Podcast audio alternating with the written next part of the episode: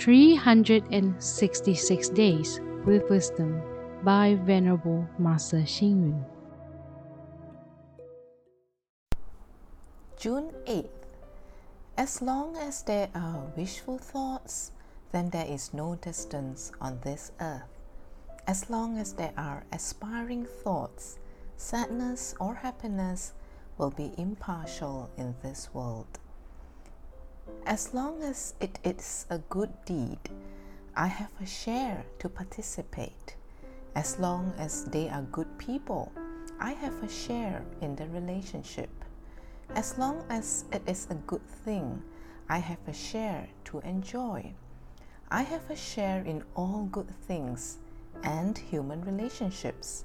Wonderful things will happen if we think about sharing in everything we do. You set up a bank so I can put in deposits.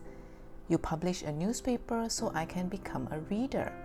You manufacture air conditioners and refrigerators, cars and motors so I can enjoy all of them. You set up a car company so I can travel to the places that I wish to go. You write and publish books so I can read them. You make a speech in public so I can go and listen. Everything in this world, is there anything that I don't have a share in? If I want the warm sunlight, I can have a share of it. If I want to appreciate the clear moon, I can enjoy my share of it.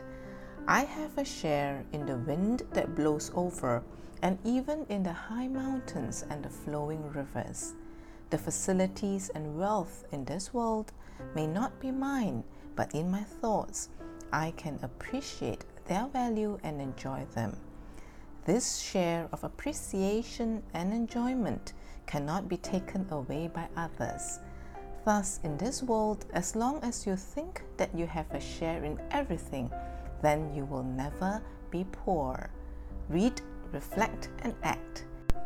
If I have a share in everything, then how can I be dissatisfied anymore? Please tune in, same time tomorrow as we meet on air.